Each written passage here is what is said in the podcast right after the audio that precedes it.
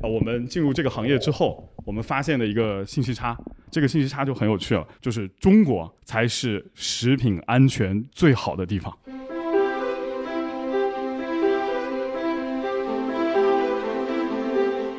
我们包装也是消费者的一个说话，就用了大概四次测试，每次收敛一个结论。消费者对包装的要求其实主要有三点，就是第一点独立包装，第二点易分享，第三点无压力。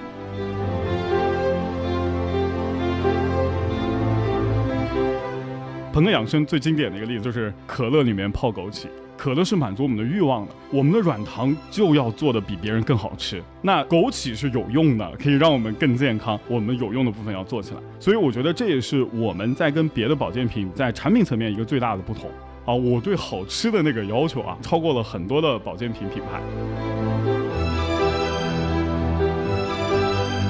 我们有赞上有个差评，这个差评是什么呢？是一个研究生朋友，因为他下午有个比较重要的一个考试，他就想中午吃一下，然后睡一觉，下午去考试。结果他吃了一袋之后，他觉得哎还挺好吃的，然后不知不觉吃了半盒出去。他再次醒来应该是八点左右的这个时间，然后给了我们一个差评。嗨，各位听众朋友们，大家好，欢迎收听本期的创业内幕，我是主持人丽丽。这是一档由 GGV 纪元资本发起的访谈节目。旨在为中国的听众提供更具专业视角的创业话题沙龙。我们深信，听故事是人类的古老本能，也将在每一期节目中尽可能的帮助嘉宾讲出他们最精彩的故事，讲出他们的创业内幕。亲爱的听众朋友，大家好，欢迎收听本期的创业内幕，我是主持人 Lily。本期我们请到的嘉宾是 BuffX 的首席执行官、前网易严选品牌总监、前抖音 Brand Studio 部门的负责人康乐，以及 GGV 纪元资本的执行董事李浩军。好，两位跟大家打个招呼吧。大家好，我是康乐，很高兴今天来这里跟听众们去沟通一下我们创业的这个过程。啊，大家好，我是浩军，谢谢。对，我们要不然先请康总介绍一下自己和您所做的这个 BuffX 这家公司吧。好的。呃，我叫康乐，之前是有很长的一段时间，我是在网易工作，然后在网易负责了很多的项目，就做了非常多的内创项目，比如说像网严选啊、一元夺宝这些项目。然后后来到了抖音，在抖音里面去负责了一个叫 Brand Studio 的一个部门，这个部门主要也是针对抖音的一些数据去做消费品研究和消费品内部孵化的。然后后来我们就出来，就和同事们一起创立了 BuffX 这家公司。BuffX 这家公司就听名字，我相信在座的很多年轻的朋友应该就知道，就加个 buff。其实我们也是希望给年轻人们加个 buff，然后通过一些增益性的新的功能性的食品。然后在他们的各种各样的场景里面去给他们加个 buff，所以好多人说我们是保健品公司，好多人说我们是增益性食品公司。我觉得不管是什么公司，我们就是想给年轻人加个 buff。对，您能介绍一下自己公司这个产品吗？其实现在我们主要会针对大家的生活中的不同的场景，然后去做不同的商品。现在主要有五款商品，一款叫 buff x eyes 是护眼的商品，一款是 buff x sleep 是助眠的商品。一款是 Buff X VC，是一个 VC 软糖，然后还有一个叫 Buff X Eat，是一个阻断软糖，就很好吃。你可以在大餐前使劲吃，然后也不怕变胖，因为它三组一免，脂肪、淀粉和糖，它都它都会帮你做一个阻断。然后最后有一个商品就很有话题性啊，叫 Buff X Sexy，然后是一个男士提振的软糖。啊，我们昨天刚刚上市，然后在我朋友圈反响很热烈。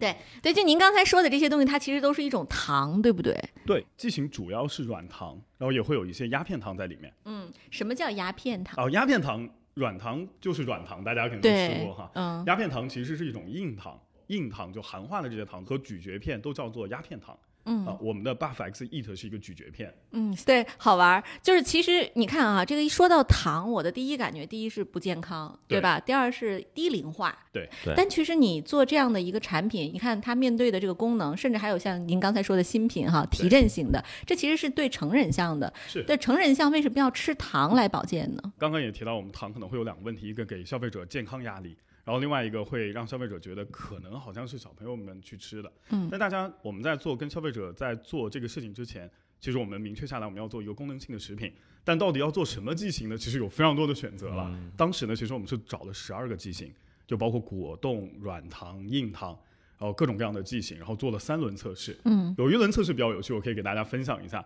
我们是请了很多年轻朋友到我公司里面来，然后名义呢可能是面试。也可能是一些沟通啊，就一些调研，然后我们在他桌子前面摆了十二种剂型，告诉他可以随便去吃啊，然后我们会有一个监控去看他主要吃哪一个，主要拿哪一个。嗯因为我们是字节跳动出来的人，我们相信 A/B test。然后在这个测试结果里面，软糖完胜。后来我们对它做了一个总结，就看起来一切进口的东西，其实大家都追求适口性，都追求更好吃。软糖是一个更好吃的剂型。然后再返回到刚刚讲的健康压力的那个部分，其实大家都知道，现在糖好像是一个很罪恶的一个形象，嗯但糖果永远代表着幸福，是因为糖果是好吃的，而且人们喜欢吃糖果，就像人们喜欢喝气泡水，只是他们觉得里面的糖有问题。那在这个时候，我我不觉得大家应该去禁欲或者去，我们就不要吃它，我们应该把大家压力最大的那个部分去掉。所以我们做了一个无糖的软糖。啊，嗯这个当时就很有趣。我们在跟科学家在提需求的时候，我说我要做一个无糖的软糖，好，我们的科学家说您再说一次，啊，就给您一次机会，你再说一次，是不是要做一个五彩斑斓的黑啊？但是最后也是做出来了。嗯所以我觉得呃，Buff X 是一款好吃的功能性的食品，而且我们是无糖的。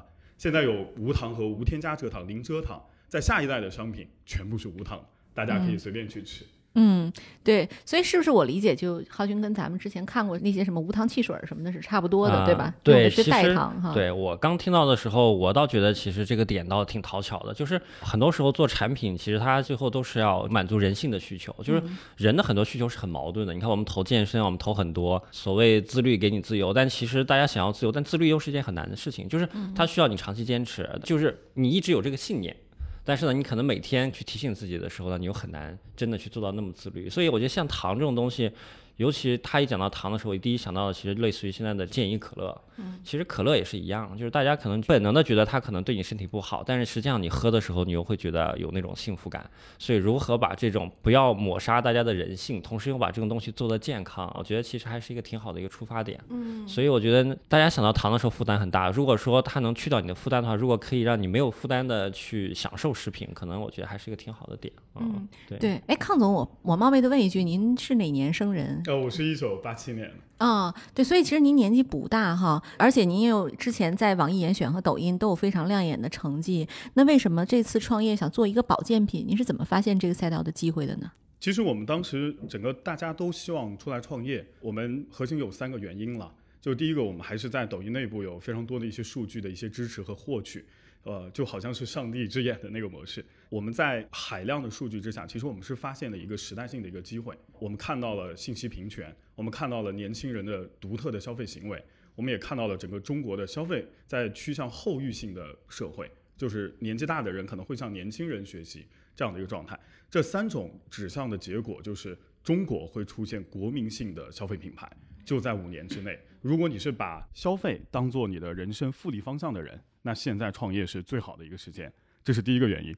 那第二个原因，其实我们在进一步，那我们要去做东西了。逻辑上来讲，我们去创业就应该去做一个存活率最高的，天花板也是最高的，相应更反脆弱的一个事情。就毕竟我们都放弃了很多的字节跳动的期权 啊，就很多人说我疯了，在二零二零年就这么惨的一年，放弃抖音的期权出来创业，那就要确保它的成功率。我们当时是在三十几个大的赛道里面去做了一些分享，去做了一些研究。后来我们发现有一点就很有趣，我们会认为说，跟整个中国大的消费品趋势相反的行业，天花板足够高，你足够容易的把墙撞翻，然后建立起自己新的一栋楼。然后什么是相反的呢？就中国的消费品现在看起来都在往在地化和民族化、本土化的这个方向发展。那有两个品类，我们其实看到是相反的，在抖音里面，一个是酒，一个就是保健品。啊，后来我交叉对比了一下，我找了一下天猫国际的朋友，天猫国际朋友说啊，这两个品类是我们今年核心的增长品类啊。我就给他说，天猫国际一切核心增长品类都值得中国的创业者重新做一遍，你们要把自己的 KPI 数据保密好。对，所以我们当时就在这两个品类里面选，我们觉得我们团队的能力可能更擅长在功能性食品里面去跟消费者做沟通，所以嗯最终选择了保健品。然后确定保健品之后，我们又 check 了一下我们的数据啊，我们发现这个行业其实还不错，它的增长率很高，然后跟成熟市场相比有很大的一截路可以走，会存在一个非常大的一个市场的一个空间。然后我们也看到刚刚又提到朋克养生，看到年轻人对健康的追求，年轻人对自己新的生活方式的追求，年轻人对吃这件事情更有效率、更好吃的追求，种种条件都说明一点，就是我们会有一个新的一个机会，所以我们就决定做保健品。对，但其实保健品给人的印象提起来就是什么像安利呀、汤臣倍健，起码在我这一个年代的人啊。但其实它的受众呢，也更多的是中老年人吧。对对，很多年轻人其实更青睐的还是一些国外的品牌。我记得我二零一七年就我怀孕的时候，我所有的保健品都是海淘的。对，我不是很相信这种本土的这种品牌，你怎么来击溃这样的认知，然后怎么能够获取更多高质量的年轻人呢对？其实这个地方，我觉得从两个层面来讲，一个呢是我们对这个事情的原因的本质性的探索，另外一个我就要给大家分享一个我进入行业之后的一个信息差。那首先是我们对这个事情，就刚刚讲的这种情况，就大家觉得保健品是智商税的一个原因的一个研究。我们发现，大家知道啊，就是一个行业或者新的一种商业的模型，它唯一去不掉的缺点，或者唯一逃不开的弊端，是它最大优势下的缺陷。这个它最大优势下的缺陷，它很难很难避开。我们去看保健品，整个这个中国保健品的行业，其实中国的传销跟直销模式，就是中国保健品大概在九十年代发明的。这种营销模式也一度帮助很多很多很厉害的公司成长起来。大家耳熟能详的“今年过节不收礼啊，收礼只收脑白金”，然后也会出现非常多的负面的事情啊，就比如说像权健，像那个呃以力神，就类似这样的一些事件。我们去看它为什么。核心的原因呢是传销跟直销的这种商业模式，其实是整个保健品行业最大的优势。我们一层一层的去做推动，一层一层的去做 push，但在这个里面呢，会出现一个问题，就是第一层想让第二层去接手的时候，他会告诉你说我这是一个护眼的商品，但第二层到第三层接手的时候，他就告诉你说这个不仅护眼，还能美容。第三层给第四层讲的时候，它就变成了包治百病。不断的下去之后，这个事情就会变得过度的 bluff。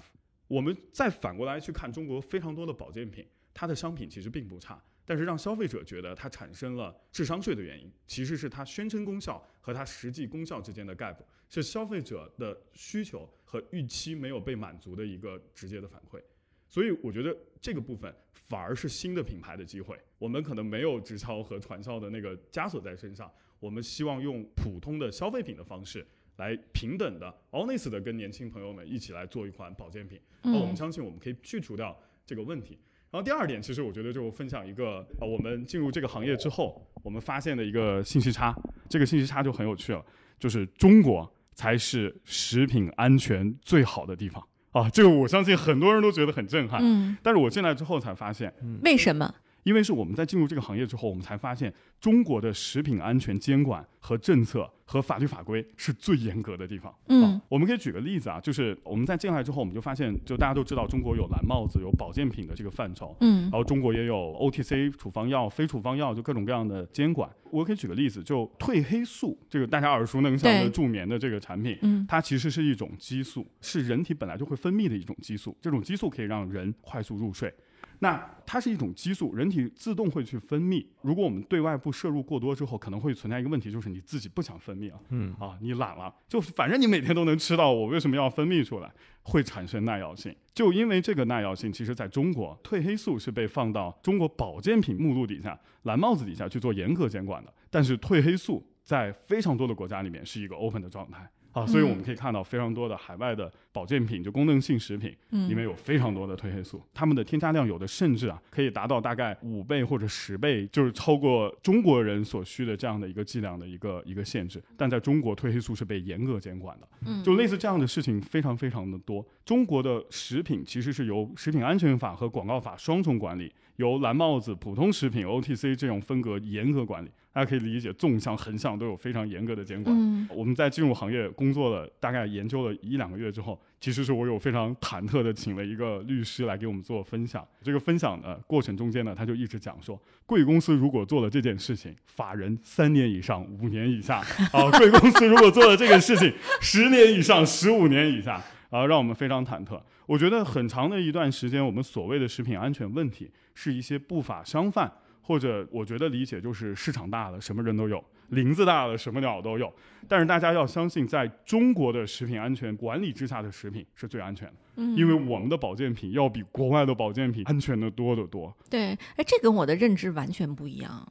但其实是这样，其实这点我觉得我还挺有感触的，就是包括以前大家说中国的奶粉事件，但实际上现在中国的牛奶和奶粉其实是质量最靠谱的，因为通过那件事情以后，其实现在整个对于这个行业的监管是非常严的。所以你看飞鹤奶粉在香港上市以后，其实它的表现也非常好，而且飞鹤的配方奶粉其实是比我们买到的那个进口的配方奶粉其实不差的。康乐刚才说一点很对啊，就是其实这个信息差会让大家造成很多的误解。嗯就是我们看到的一些事情，往往会被你放大，嗯但实际上你不了解的市场，它的真实情况，实际上你是没有完整的渠道去获知的。嗯，所以其实他们是不是真的有你想象中那么好，其实你也是不知道的。对，其实，在这个保健品，它毕竟不是药嘛，它不是医生开的，是就保健品更多的效用是口口相传的。对比，如说我买了某一个钙片，那我就会觉得，哎，这钙不错啊。其实那个钙它的效果对很难去他刚才说到这一点的时候，我觉得其实有一点好，就是这个品类有一点好。为啥？其实能靠直销和传销做到那么大，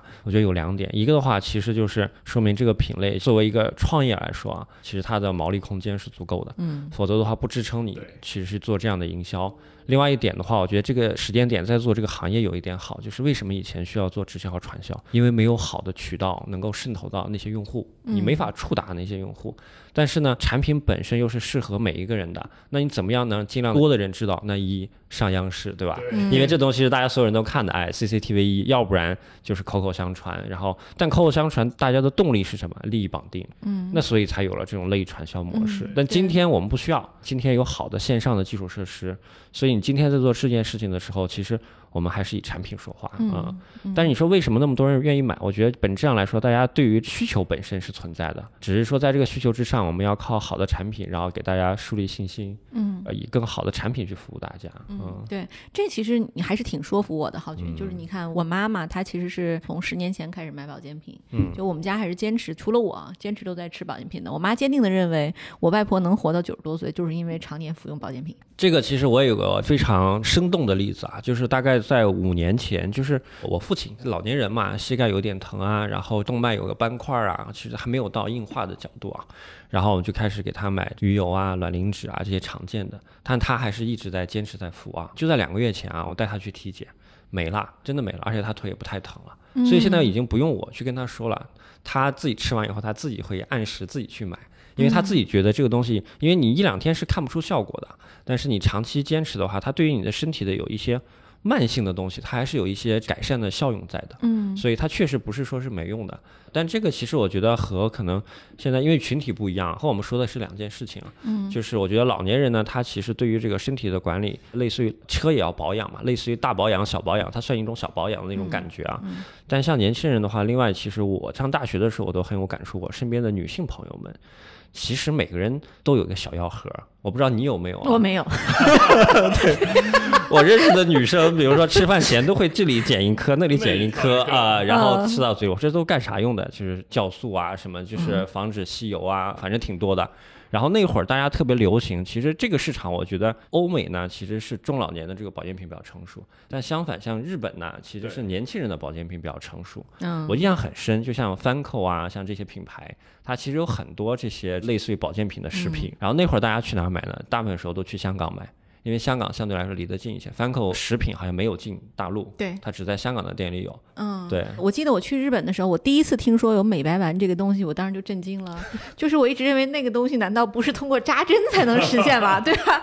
或好像面膜效果都不是很大，但是那个确实是有中国人大量的去买美白丸、助眠丸，对，就像刚才康乐说的，就它就有那都是在那种普通药妆店对里买。所以我觉得其实肯定一需求肯定是真实存在的。然后呢，某一些天然的成分，它一定是有一些促进作用的。但是你说它是不是能够这个？因为我们这还不是治病嘛，嗯只是让人长期服用的话变得更健康一些。所以你怎么样能够把它包装成一个更好的产品，给这些有需求的用户啊？嗯肯定还是有一个真实的一个场景在。对，哎，就浩军，我再补问一句，其实我我知道你从去年下半年开始，其实你开始研究这个消费品赛道。以前其实我们是投过为数不多的，比如像七十三小时这样一两个品牌，但是中间有一段时间 GGV 是不怎么看这个赛道了。但从去年下半年呢，其实你开始看的时候，我记得我们聊过好多类似的这种项目啊，有很多现在都是被资本就是重注的，别甚至包括喜茶，可是你都没有出手。但这次你在时隔了将近一年的时间里，你再度出手的第一个品牌项目，居然是一个保健品的一个品牌，而且是一个软糖保健品。你能跟我讲讲你当时做这个决策的原因吗？其实当时挺快的。啊、非常快。我们跟康乐总共前前后后也就是一个周末的时间嘛，然后也反映出了我们的灵活多变。我们周末大概一起和这个我们的合伙人们开了个会，基本上这个事儿就定了。也感谢康乐其实对我们的认可啊。为什么当时这么快呢？就像刚才丽丽讲的，我们看消费品的时间其实蛮长的。你要从七十三小时开始看的话，都三年前的时间了。然后我们中间为什么其实对这个行业相对来说还是有一些往后退呢？对我们来说其实是一个机会成本嘛。VC 来说其实是资本效用最大化，对吧？我们希望其实能够找到一些成长性最好的一些机会。然后在前两年的时候，对于消费品行业来说，至少在几年前的时候还没有那么成熟。不管是整个的直播也好呀，基础设施也好，还有大家对于新品牌的认知也好，还没有那么成熟。所以我觉得市场其实可能没有那么 ready。另外一点的话，其实就是品牌的成长路径，在我们看来，其实还是需要比较长的时间的。当然要分品类去看啊。其实，在一些传统强势品类里面，强势品牌它其实对于这个市场的垄断地位还是有很大的威慑作用的，而且他们的反应速度也很快。所以这一点上也是让我们对于于一些品类的新品牌，它的这个生存环境和它能够杀出一条血路的可能性，还是有一些担忧。所以从这点上来说呢，我们就相对来说会保守一些。然后从另外一个角度来说的话，其实从阶段上看，我们觉得成长期相对来说，可能这个阶段从我们自己机构的角度来说，可能不确定性会高一些，尤其对于单一品牌的天花板问题，怎么去看一个品类里的一个品牌能够长多大？我们都相信每个品牌它的天花板是有限的。这个其实对于团队的要求还是挺高的，所以为什么说看到它的时候呢，我们就这么快决策呢？一个是我们觉得它不是一个传统品类，嗯，就不管是今天你投一个糖也好，还是我们以前投个 A P P 也好，我觉得其实有很多产品的逻辑是一样的，就是我们还是要找到一些非常有新意的东西。今天如果说我看一个社交软件，你还是长得和微信一样，那我肯定不会看嘛，对吧？就是就不存在你做的一个空间，就为什么是你？因为你和别人其实有显著的不一样，然后你用一个完全别人想不到的玩玩法做了一个传统市场。这样才有可能去打败传统市场里的这些人，然后他们想不到会这样做，所以我觉得这是一个非常好的一个点。另外一个的话呢，要回到这个市场的话，其实康乐肯定他们，这也是我喜欢他们团队的一点啊，就是你会发现他刚才的那个逻辑里面，他虽然其实做的是个非常年轻人的一个东西啊。但他们其实非常数据驱动，它的所有的逻辑其实都是有数据支撑，帮你做这个漏斗筛选。为什么做这个行业？为什么做这个产品？都是怎么样做测试？哪些数据告诉我说我该应该怎么选？这东西它其实还都是有理论做支撑的。所以这点上来说，其实我觉得这也是他们的优势之一吧。对，所以就是结合非常新的品类，再加上它的这样的一些这个选品的逻辑，我觉得这是一个非常值得尝试的一个新的玩法啊。所以还是愿意一起玩吧。嗯，对。刚才我们其实提到就是保健品这个这里边，我听。二位的聊下来，主要就是两大要素，一个要素就是要有很好的渠道，然后第二个要素就要有很好的品牌。但是我很想问问康总，我们现在的这个营销渠道是以什么形式为主？我们怎么做品牌呢？其实，如果我们短期来看，就我们零到一的时候，怎么样把它做起来？其实刚刚讲的品牌就跟消费者沟通的这个定位很重要。第二点就是销售渠道非常的重要。其实我们在销售渠道这边，因为我们之前是 Brand Studio 就抖音出来的同事啊，然后我们团队里面其实基本上大家对抖音电商的一些同事也都在，就是大家行业都说我们其实是最懂抖音的。呃，都不说最懂抖音的消费品团队了，其实就是事实上就是最懂抖音的团队。那抖音会是我们非常重要的一个增长的一个渠道。那我们会在大概十月底吧，我们就会开始一个非常大规模的一个在抖音里面的一个增长。那我们前期呢，主要是在快手里面，就用直播的方式去做了一些测试。啊，但是一测之下，我们就变成了有赞品类的热销榜的第一名啊，就看起来这个方式还是挺有效的。但是我觉得这个市场其实要想做好，我觉得产品力还是非常关键，就是你是一个真的很好的商品，你跟别人确实有不一样，这个更关键一点。对，所以您都是直销吗？啊，我们现在都是用非常消费品的方法在做推动，啊，就在跟消费者的沟通层面也是非常消费品的方式来做沟通，不会有过度 bluff 的这个情况出现。对对，你们会有这种像加盟团队，就像传统保健品一样。会有这个很庞大的线下的这种团队不会做那个线下的呃，我们所谓传销的这种模式。我们在线下的部分主要是用消费品分销的这种方式来做推动。嗯，对，所以整体就是跟可口可乐哈，跟就所有的现在新的我们一起起来的这些新的消费品的品牌做的做法是一样，以线上为主，然后我们会配合一些线下的一些分销啊，或者一些其他的方法。嗯，对，我很想知道您的用户这个画像是什么样的。啊，我们现阶段来看，最吸引到的用户会是在三十五岁以下。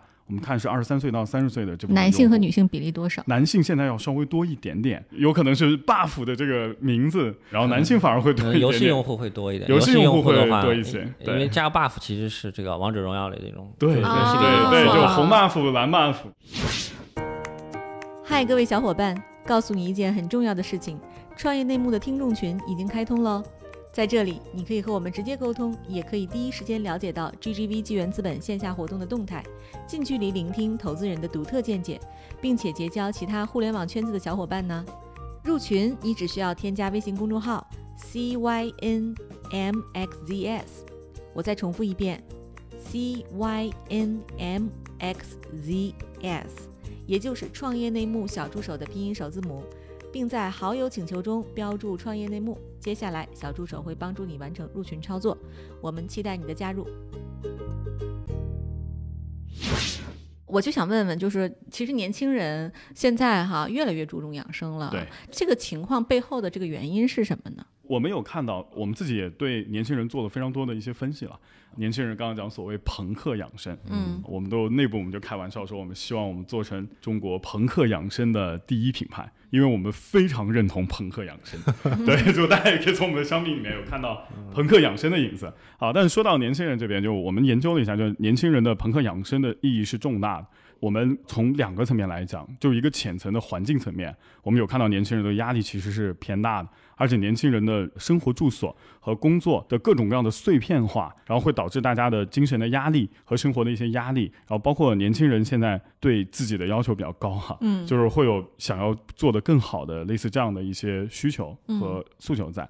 但从本质层面，其实我们也做过一些研究和分析，嗯，那我们觉得现在年轻人这一代跟之前的八零后的一代，在需求金字塔里面有一个整体的跃升。啊，就可能八零后或者九零前的一代，大家还在追求商品的基本功能或者嗯本质就生存。对啊，就是类似这样的一些东西。但是年轻人其实在追求社交化或者自我实现的类似这样的东西，在这个本质之下，年轻人首先希望做得更好。他对自己有一个社交的一个自我的一个要求在，然后另外一点呢，就是会有一些圈层化的共同进步的这样的一些情况存在。我吃了这个，我觉得很好，我会 share 给你，那我们一起变好。看起来它变成了我们圈层之间的小秘密，或者我们圈层之间的社交货币。这种本质化的一些存在啊，导致年轻人在生活中的各种行为都变得要更多一层意义。那吃，我不仅要好吃。我还要更有效率，穿不仅要穿的有品位，我还要变成一个圈层之间的一个共同性。嗯啊，那我觉得功能性食品或者所谓的养生，其实是在过往吃这个层面上多了一层意义，就让它效率更高了。好，我不仅好吃，我还更有用了一些。对，这个我是认可的。还有一个有趣的现象，就是我前几天那个在中秋前，康总送了我一个小礼包，里边有三盒咱们的那个糖，然后其中有一盒那个 VC 的，我都看了一下，小孩三岁什么不宜食用哈，就有一些。然后就是但是那个 VC 软糖没有标，对。然后我就拿出来，然后我吃了一颗，我女儿也吃了一颗，然后她吃完之后，她特别开心的跟我说：“妈妈，这个糖咱们两个都能吃 啊，因为其实大多数的糖就是我是不让她吃的，什么家里我们家是一般糖果不可以吃，然后有一些我吃的什么口香糖什么的，他肯定也不能碰嘛，所以他就很开心说妈妈就很平等，说我们两个都能吃这个 VC 那一袋软糖，他就一天就吃掉了。对对，啊，那一袋软糖的复购非常多。嗯。哦，我觉得可以分享我这边的一个朋友的一个事情，因为我们之前在抖音有非常多的网红朋友了，某知名网红，这里就不说他的名字，对他其实有从我朋友圈里面有看到，就因为那个 VC 糖，VC 嘛，就是增加你的免疫力，然后它其实是一个可以甚至可以无限摄入的，就对身体只有好处的一个东西。然后另外一点 sugar free 啊，就是没有糖。然后他就给我讲说，他之前其实很爱吃糖啊，就是有棉花糖什么他都很爱吃，但是大家知道作为网红压力很大，他基本上呢就是会把糖放在嘴里含一下，然后就扔掉棒棒糖。然后他告诉我说，他终于找到了一个 sugar free 的软糖，就很开心。然后他就给我晒了照片，他买了六大箱。啊！我的妈然后，呀然后第一天就吃了很多。我说：“那你这么喜欢，你就帮我发个朋友圈，或者你帮我做一期好了。”然后他就告诉我，他说我很贵了。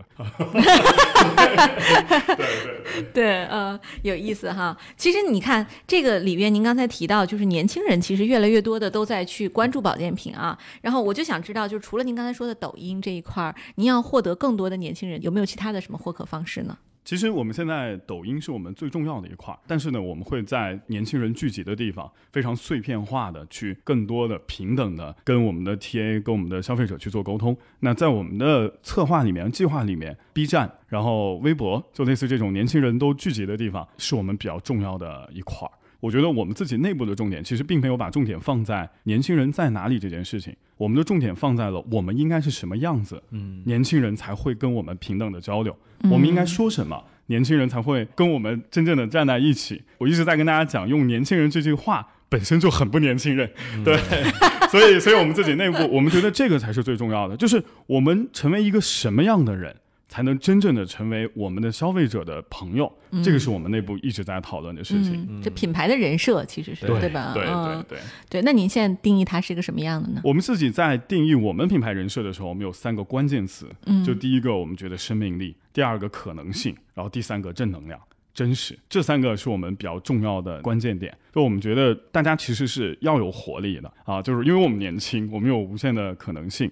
那我觉得跟别的保健品或者跟传统保健品最大的不同，我们是很真实的正能量啊，我们是向好的，然后我们是真实的。所以在这个地方，就大家都知道，就保健品并不是药品，它不能取代药品对人体的作用，但是它对人体会有增益作用，它有正反馈。那相应的，我们的商品其实有非常多是有即时的正反馈的，它其实不是让你的不好变好。它是让你的好的点变得更好，让你的爽点变得更爽啊！那在这种情况之下，我们的包装和我们的跟消费者的沟通，我们也非常的真实，非常正能量啊！我们其实是温和的解决你生活中的小问题了，嗯啊，我觉得这一点从我们的包装大家看出来，因为我们看到太多的保健品把自己包装的跟药一样，嗯啊，我们觉得这个不是新一代的。我们 honest 的跟大家沟通的方法，嗯，对，这个其实就让我想到说，我们传统的那种礼品包装，你基本上感觉那一个东西拆开就在卖盒子，对对，这个问题其实就感觉就真的变成像上一代的产品一样，就会让你觉得说你付的钱基本就是付了一个包装的钱，嗯，对对，我觉得可能不是大家现在想要的，对，而且那个盒子还特别大，对。说说起包装，我觉得我们也比较有趣了，我们的包装其实也是一个数据化的一个结果。哦，我们基于我们刚刚讲的生命力、可能性和真实的正能量这三个关键词。做了实物版包装，哎，对，这里边我必须得补充一下，因为我作为用户啊，因为我是吃了那个软糖的，它是小包装，比如一粒，包装，对，一个里边它是一个大盒子，但是呢，一个里面是有两粒，正好是一天我一顿的量，对吧？对对。这个出差，我这次出差还带了你那个就是组糖的那个那个东西啊。我们昨天刚刚完成了新的包装的迭代，然后新的包装会基于这版包装更好看一点。对。然后另外，其实我们最终用了内置说明书的方法解决了这个问题。对，这个太好了，对这个就一下解决了。对对，这个其实也是。团队的一个风格。我们在这一次测试里面，就虽然我们大概卖了有好几百万了，已经啊，我们获取了非常多用户的直接反馈。那我觉得我对我们团队比较自豪的一点是，我们差不多用两个星期就完成了信息的收集和迭代的方案。然后已经大概我们在下个星期开始，我们就会新的包装和新的解决方案出来了。然后刚刚讲到的就是包装的重点信息不清晰，嗯然后功能性的表述不清晰。和使用量不清晰的三个核心问题，然后都在下一代里面会有一个非常根本性的一个解决。嗯，对。哎，对，浩军，你知道我跟康总聊的时候，我就感觉这太是咱们 GGV Family 成员的风格。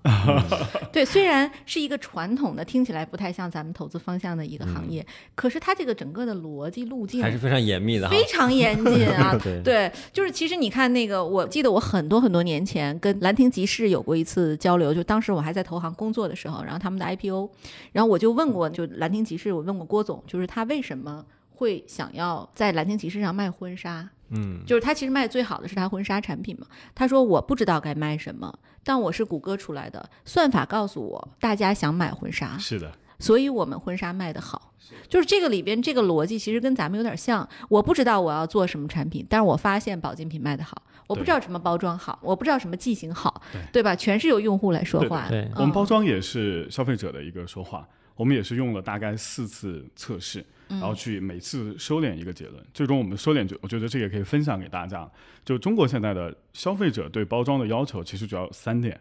就是第一点，独立包装；第二点，易分享；第三点，无压力。好，这也是我们测试出来的一个结果。嗯，然后最终大家可以看到呈现的样子跟传统保健品非常不一样。对，不需要弹射，不需要音乐盒。对 对对。然后对这边就很有趣，因为有一个传统保健品的大咖啊，就听说我们在做这个，就是压力很大，过来找我们聊天。然后他看我们的商品，他说：“他说保健品不应该是一个瓶子，对不对？里面就软糖全放到里面。他说你们为什么要做这样？我就问他，我说那为什么保健品软糖就应该是那样呢？然后他陷入了漫长的沉默。然后最近我看到他新出的一款商品，跟我们的包装就走一样的路线了。PP 的外壳，然后里面也是独立包装的软糖。对。啊，然后在包装部分，我觉得我也建议大家，我们要多替消费者走一步。嗯。啊，这个地方也很重要。这个跟互联网不太一样。啊，互联网做减法，但我们在做食品创业的时候，我们做加法。对，那我就再问一个很关键的问题。其实作为一个保健品，就是我们还是很重要的，要强调它的这个食品安全，以及它的这个功能性哈。就是这里边，我我想知道您的研发团队是怎么构成的？嗯，这个地方其实我们在仔细分析我们的商品的时候，我们觉得就三点，就是第一点，这件商品是有用的；第二点，这件商品是安全的；第三点，这件商品是好吃的。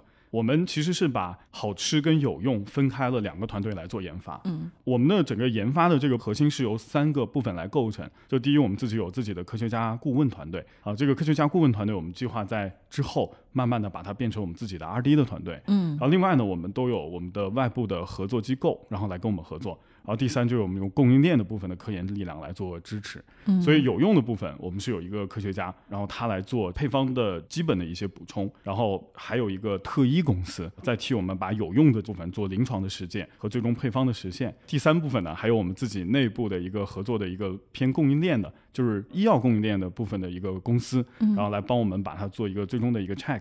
然后在好吃的部分呢，我们也有一个外部的一个顾问。然后他是做了二十年软糖的一个人哈，就是很神奇，是一个上海人，就做了二十年软糖，但很瘦，所以我第一次见他的时候都怀疑他能不能做好啊。然后第二点呢，其实是我们有中国最大的一个软糖的一个工厂啊，然后他们在汕头，他们的科研团队也在帮我们做支持。然后第三，我们自己内部有一个小的用研团队，然后也在做好吃层面的支持。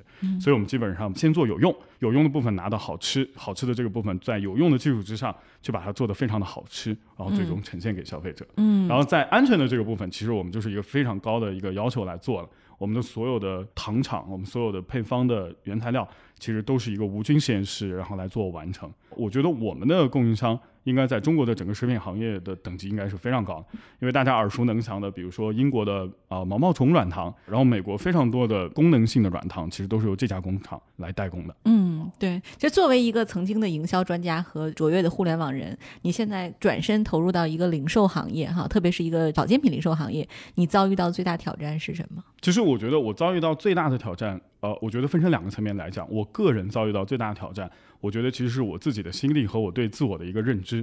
其实我在创业之前就找了很多朋友，各种各行各业的朋友，就问他们创业死的原因啊，就非常残忍。对，就一些创业失败的朋友坐下，我说你怎么死的？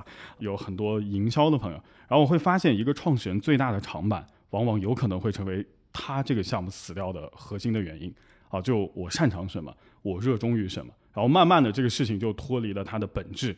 脱离消费者，然后走向了个人炫技的一个方向。嗯，所以我觉得我们在最初最初的时候，其实我对这个事情的理解和判断呢，其实中间出现过一些轻微的摇摆。嗯，啊，就之前坊间一直流传说有一个抖音高管出来做壮阳口香糖了。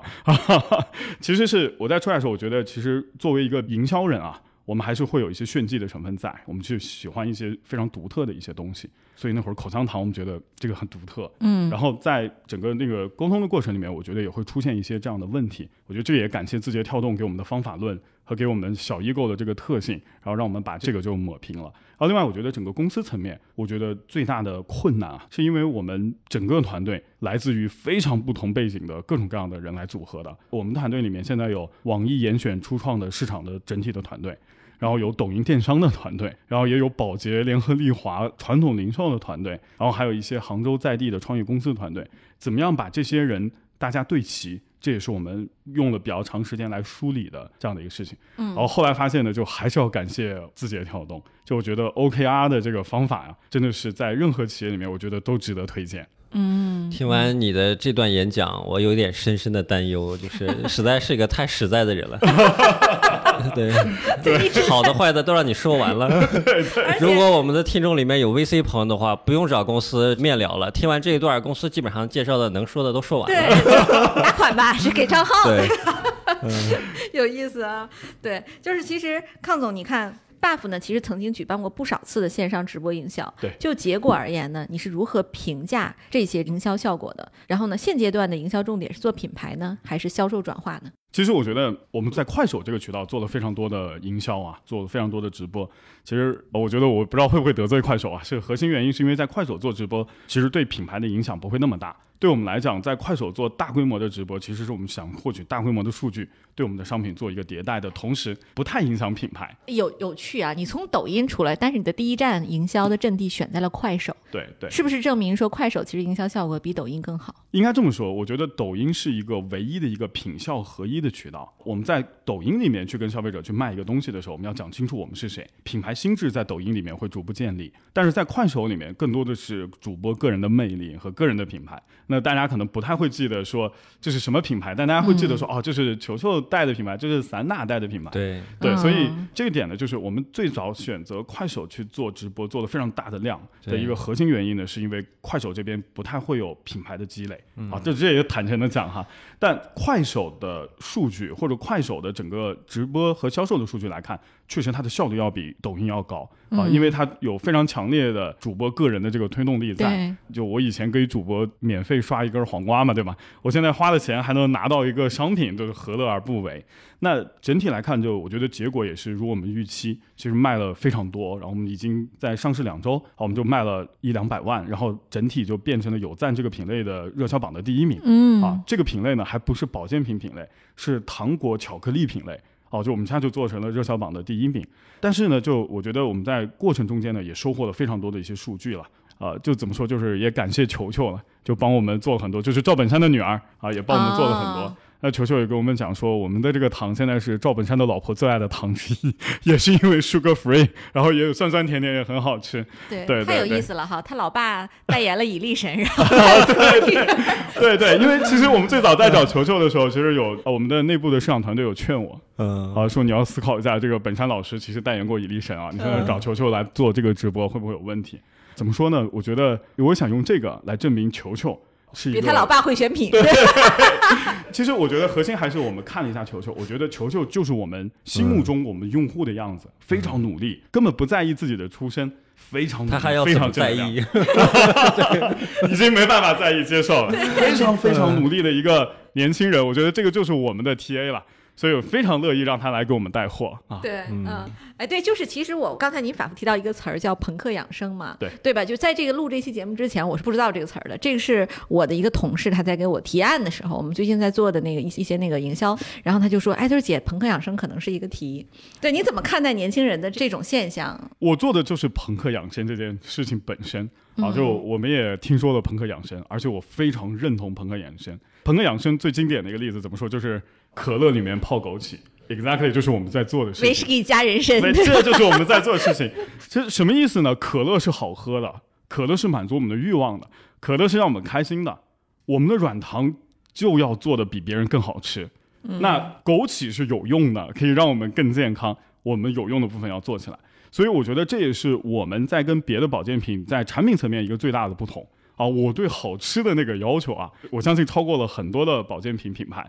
那这边其实就刚刚提到的，我们传统保健品大佬跟我聊的时候，他说你怎么能做这么好吃？我就告诉他，我说那为什么不好吃？他说太好吃会让大家觉得这是个快消品，不是一个药品。好，那我们就确实不是药品。我是非常尊重和认同人性的，我们就是要好吃，对吧？生活已经这么辛苦了，就为什么还要这么难吃，对不对？就吃个东西一定要好吃。呃，这个地方也有一个例子，我觉得也蛮有趣的，是我们有一个差评，我们有赞上有一个差评啊，当然现在通过我们的客服沟通，他已经取消了。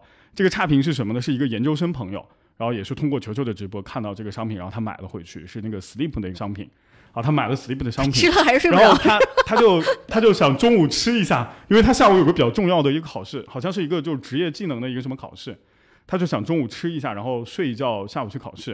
结果他吃了一袋之后，他觉得哎还挺好吃的，他就又吃了一袋，然后不知不觉吃了半盒出去。他再次醒来应该是八点左右的这个时间，然后给了我们一个差评。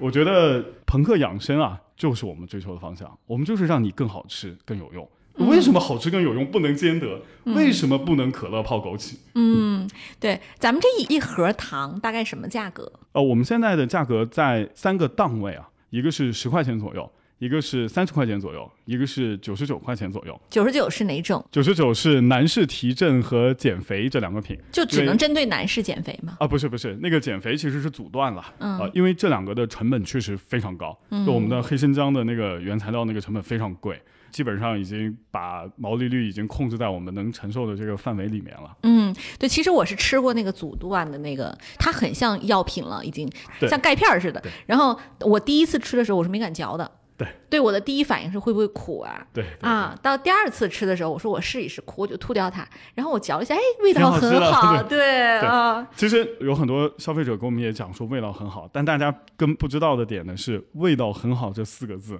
在背后是多么辛酸和艰难的一个过程。嗯，包括我们的 Sleep 其实是有 GABA，GABA 还好，它无色无。什么叫它味道 GABA？GABA 是 GABA，是一个褪黑素的替代的一个商品啊、我们其实是没有使用褪黑素的，因为刚刚讲褪黑素有耐药性嘛，我们其实用了 GABA，然后 GABA 是一种神经递质。就你可以理解褪黑素的原理呢，是我们如果说人体是一个瓶子，那我们就直接往瓶子里面倒褪黑素、倒激素，然后让你去睡觉。那伽马呢，就好像是把这个瓶口变宽，哦，就可以让你更多的分泌褪黑素，所以它其实并不存在耐药性的问题。这也是在日本这个市场现在最好的助眠类和镇静类的原材料。我们选了伽马，还选了华西的伽马，真的是贵哈、真的是贵，但真的是好用。那有一些原材料，你比如说叶黄素酯，我们护眼的核心的原材料，你比如说像那个刚刚有提到 EAT 里面，我们有白云豆提取物，就这两个原材料，因为我们都用天然的原材料，它本身是有味道的，我们真的是想尽办法把这个味道去掉。啊，就所以大家说味道还挺好的这一句话，我觉得光 Sleep 这一个品，我们大概测了有二十多个版本，不断的调它的味道，嗯，调到我们的供应商都已经要掰了。他说你做一个助眠的软糖做这么好吃干嘛？啊，我就是要好吃，对，因为我本人也是一个吃货来的。各位亲爱的小伙伴，你知道吗？除了创业内幕之外，我们还出品了一档英文播客《Evolving for the Next Billion》，由 GGV 纪元资本的管理合伙人童世豪和市场经理 Rita 杨主持。如果你对东南亚、印度、美国等海外市场感兴趣，欢迎收听来自当地头部创业公司 GVC 的声音。收听及订阅，您可以在我们节目顶端找到 GGV 的小馆，点击进入就能看到我们出品的这档节目了。欢迎喜欢收听英文播客的小伙伴点击订阅哟。浩军，我想问问你啊，就是说现在在中国，类似于这种保健品创业的这个赛道是一个什么样的情况？然后 Buffex 它的竞争的这个格局是怎么样的呢？其实保健品，我觉得从创业的角度来说，还没有看到特别多这个，因为就像刚才这个康乐也有讲啊，这个本身这个传统赛道它是一个不是针对年轻人的赛道，所以我们现在看到的很多新品牌，我们其实因为其实想投趋势嘛，趋势类的东西还是希望针对年轻群体，所以针对年轻群体里面，我们看到的还不太多。但是你说在别的这个形态里面有没有，比如说饮品啊或者什么做一些功能性的，那肯定是有的，但是可能我们也没把它算在保健品里面。所以我觉得这里面看你怎么定位了，嗯，因为包括我们现在自己可能也不想定位成自己是一个保健品，因为不希望大家认知是这种中老年人养生的产品嘛，还是希望是这种比较偏功能性食品类的，嗯，所以如果是食品定位的话，其实就比较宽泛了，啊，所以我觉得其实可能这个完全形态相似的这个竞争对手，我觉得暂时可能还没有看到，但是这个一定会有，因为大家都能看到这个市场比较大嘛，整个保健食品啊差不多也是小两千亿的规模，然后传统的来说的话，像什么无限极啊，然后像这个汤臣倍健啊，加起来它的市场份额也不是很大，所以我觉得市场摆在这里，我觉得一定会有人来做。关键其实我觉得品牌来说的话，品牌这点上和互联网产品，我觉得有一点让人放心，就是它不是一个一家独大的一个市场，它也不是说这种网络效应特别强，有第一名没有第二名。我觉得大家做好自己的品牌，服务好自己的消费者啊，然后只要消费者认可我们的品牌，我觉得这点还是最重要的吧。对，太有趣了。其实这是一个就是非常大的一个机会哈。那就其实面临的挑战是，康总，你有没有想过，就是你像你沟通的这个老前辈也好，还是说未来的一些大品牌，他随时可能狙击你。对就他如果也出一个一模一样的 copy 你的产品，但你又没有他的渠道，你怎么防御呢？嗯其实这个地方，我觉得就跟我们当年在做网严选一样。其实我觉得这个要看我们生命力的根本，我们增长的根本。我们跟消费者在定位层面，我们的根本是什么？如果我们的根本和他的根本非常不一样，而且是他无法规避掉的根本，那我觉得我们的存活概率很高。所以我觉得，首先从定位层面。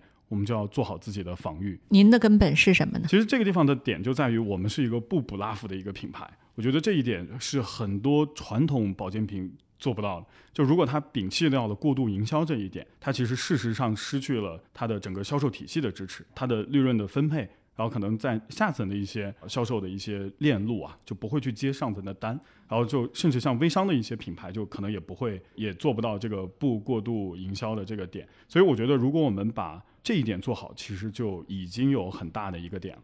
基本上，我觉得这个点是我们在看现在中国也好，或者日本的市场里面，大家可以看到保健品都在往消费品走，但都很难。消费品的快消的商品啊，其实也在在往功能性方面去走，相对的也比较难。就是因为如果你是一个非常好的一个很开心的一个零食品牌，大家很难相信你有功能性。呃，我觉得我们最大的。优势或者说最大的壁垒是在于我们从一开始就站在了大家想要的中间的这个位置，嗯，所以我觉得站好自己的位置才是我们最大的一个壁垒。哎，对，哎，浩俊，你这个其实呼应你们二位说的这个观点的一个商品就是红牛，嗯，对不对？就是它其实你理解它，它其实在餐厅也是能喝到的，对。但是呢，大家一提到它，就是困了累了喝红牛，还有像什么怕上火喝王老吉，对吧？其实这个跟是蛮像的一个一个定位了，对对对。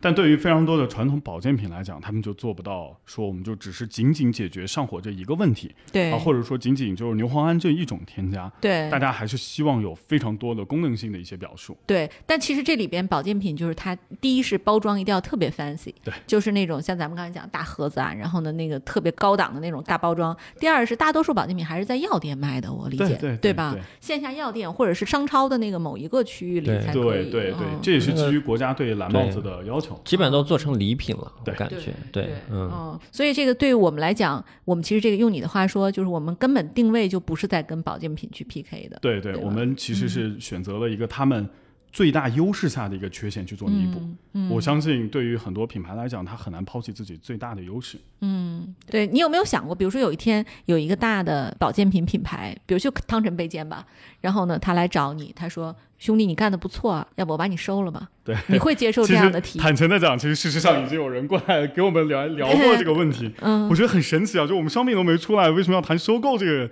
这个事情？对，但是我觉得这个点是这样，就还是看我们做这件事情的原因或者它根本的驱动力是什么。嗯，我觉得我们看到的其实是一个星辰大海，就我们看到的在中国长远可能会有一个 food tech 公司的一个机会。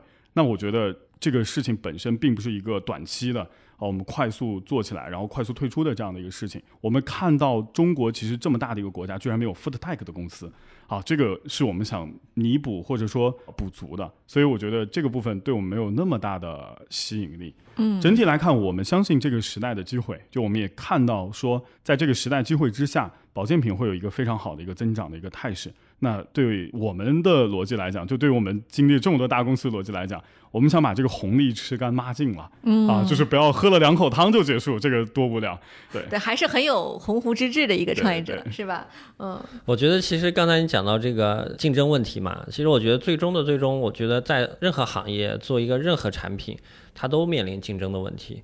但我觉得核心还是得回到说做自己的产品和品牌本身吧。所以我觉得像这个康乐刚才讲的，这个阶段竞争不竞争或者收购不收购，我觉得都不是公司考虑的问题吧。我觉得可能还是先把自己的品牌立住。这点还是你的核心吧，对所以你看，很多成功的品牌也都是这样，就是你说那些品类其实竞争更激烈，但我们还是看到了一些优秀的品牌，其实做的非常不错。嗯，因为其实它有自己的立得住脚的一个品牌心智，它有它的一个固定的客群。嗯，所以我觉得还是把自己的品牌做好最重要。对，嗯我还是很期待，就是未来能看到，可能在超市或者是在机场就能看到咱们的巴塞，对吧？随时这个困了累了来一颗。对啊，对，这也是我们努力的方向。嗯，对，特别好。对，那我最后一个问题就是问问康总，就是你现在在哪里可以买到咱们的软糖？呃，其实我们自己的天猫旗舰店就刚刚上线，嗯啊，然后我们的各种各样的销售渠道也在铺起，然后大家可以在淘宝或者天猫里面搜索 Buff X，就 B U F F X，或者 Buff 糖啊，就加个 Buff 的这个 Buff 糖，然后都可以搜索到我们的商品。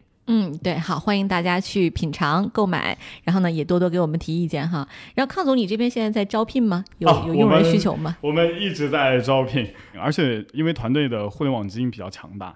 其实我们对有传统快销经验的和对有一些就在地经验的一些优秀的人才也充满兴趣。对对对大家如果感兴趣的话，可以到哪里投简历联系你们呢？啊、大家可以投到 CEO at buffx 点 net，然后直接来投给我就好了。啊，对，直接给 CEO 写邮件 是吧？对，但是不管怎么样，就我送你一袋软糖，对，你可以来吃一下我们的软糖。